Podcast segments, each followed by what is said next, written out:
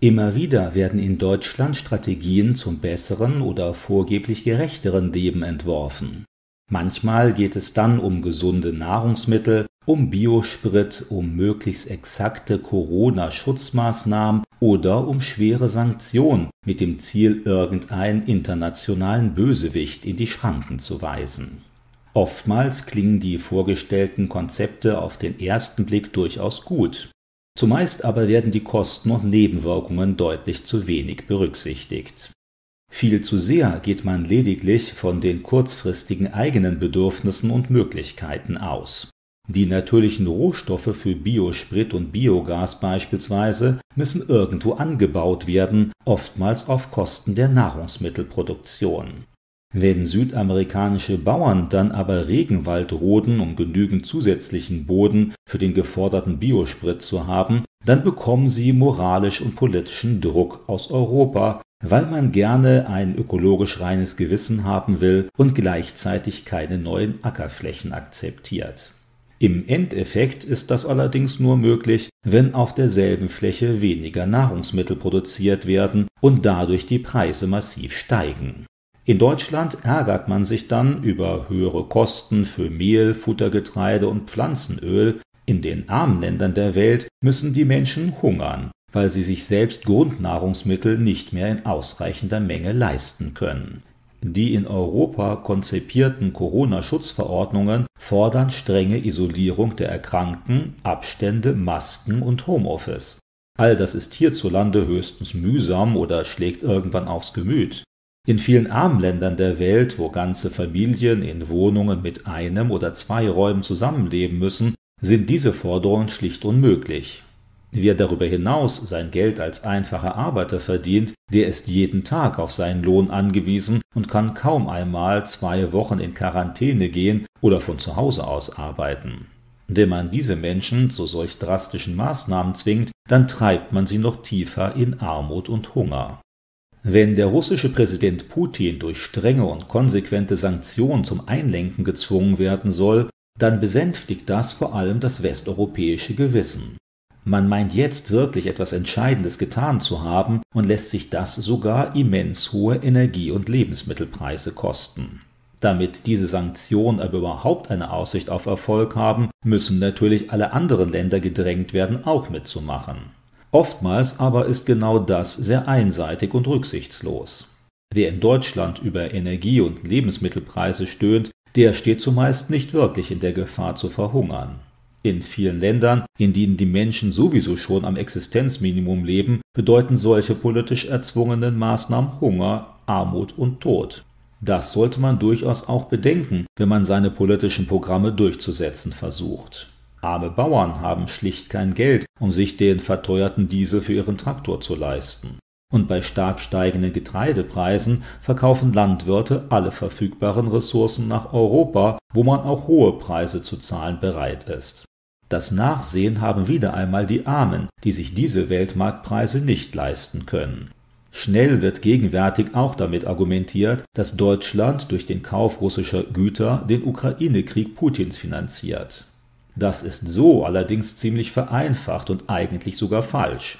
Ebenso könnte man sagen, wer russische Güter kauft, der sorgt für russische Kinder und Rentner, denn die würden durch knappere Güter und Kündigungen am ehesten leiden. Auch in anderem Zusammenhang würde wohl kaum jemand ernsthaft behaupten, ich kaufe nicht mehr bei McDonald's, weil damit auch amerikanische Militärhilfe im Jemen finanziert wird.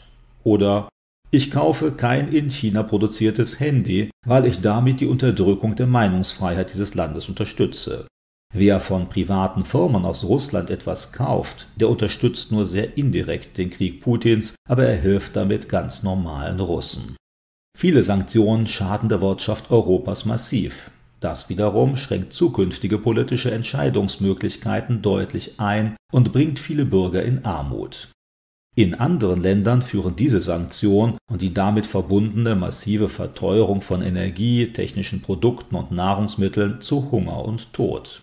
Man muss sich schon wirklich sehr sicher sein, dass diese Sanktionen Menschenleben in der Ukraine retten, um deren deutlich absehbare negative Nebenwirkungen in Kauf zu nehmen. In Russland jedenfalls treiben die starken Worte, die Drohungen und Sanktionen westlicher Staaten viele Menschen in Putins Arme. Jetzt fühlen sie sich tatsächlich vom Westen angegriffen, so wie ihr Präsident ihnen das schon immer erklärt hatte. Zwischenzeitlich hören sie das auch selbst wörtlich aus dem Mund zahlreicher westlicher Politiker. Mit den immer umfangreicheren Sanktionen schürt man einen neuen kalten Krieg, eine langfristige Konfrontation mit Russland, selbst dann, wenn die Regierung Putin einmal abgetreten sein sollte. Sowohl politisch als auch menschlich und wirtschaftlich könnte sich die Entscheidung für immer mehr und immer stärkere Sanktionen schlussendlich als kontraproduktiv und falsch herausstellen. In dieser Frage sollte man nicht zu schnell und zu unüberlegt den Forderungen der ukrainischen Regierung nachkommen.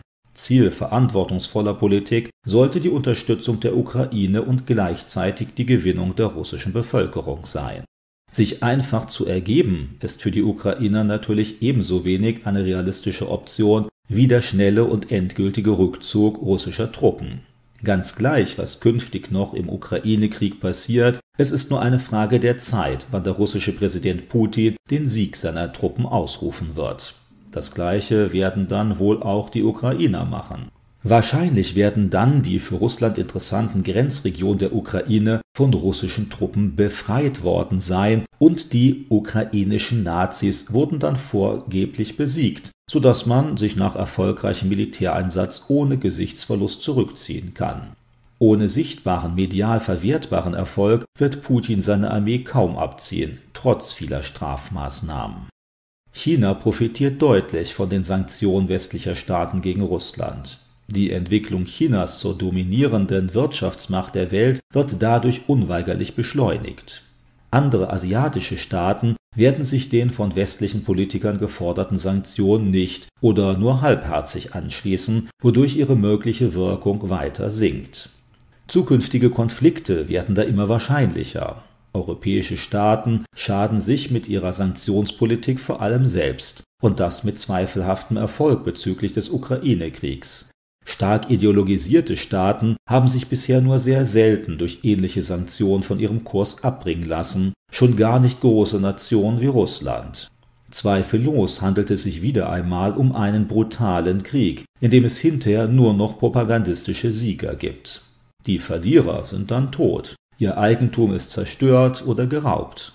Man sollte sich rechtzeitig darüber Gedanken machen, wie man längerfristig mit Russland und der Ukraine leben will. Vielleicht richten Sanktionen und fast bedingungslose Unterstützungen der Ukraine am Ende weltweit gesehen deutlich mehr Schaden als Nutzen an. Echte christliche Nächstenliebe konzentriert sich nicht nur auf die Möglichkeiten und Ziele des eigenen Landes, sondern hat auch im Blick, was Gesundheitsforderungen und Sanktionen in anderen Staaten bewirken. Kann man wirklich Hunderttausende Hungertote oder einen kriegerischen Flächenbrand billigend in Kauf nehmen, um die russische Armee vielleicht etwas früher zum Rückzug zu bewegen? Aus Gottes Sicht ist das Leben aller Menschen gleichwertig, das eines Deutschen, eines Ukrainers und eines Bürgers von Mali. Christen sind weit mehr an einer Deeskalation interessiert als an einer weiteren Zuspitzung militärischer Konflikte.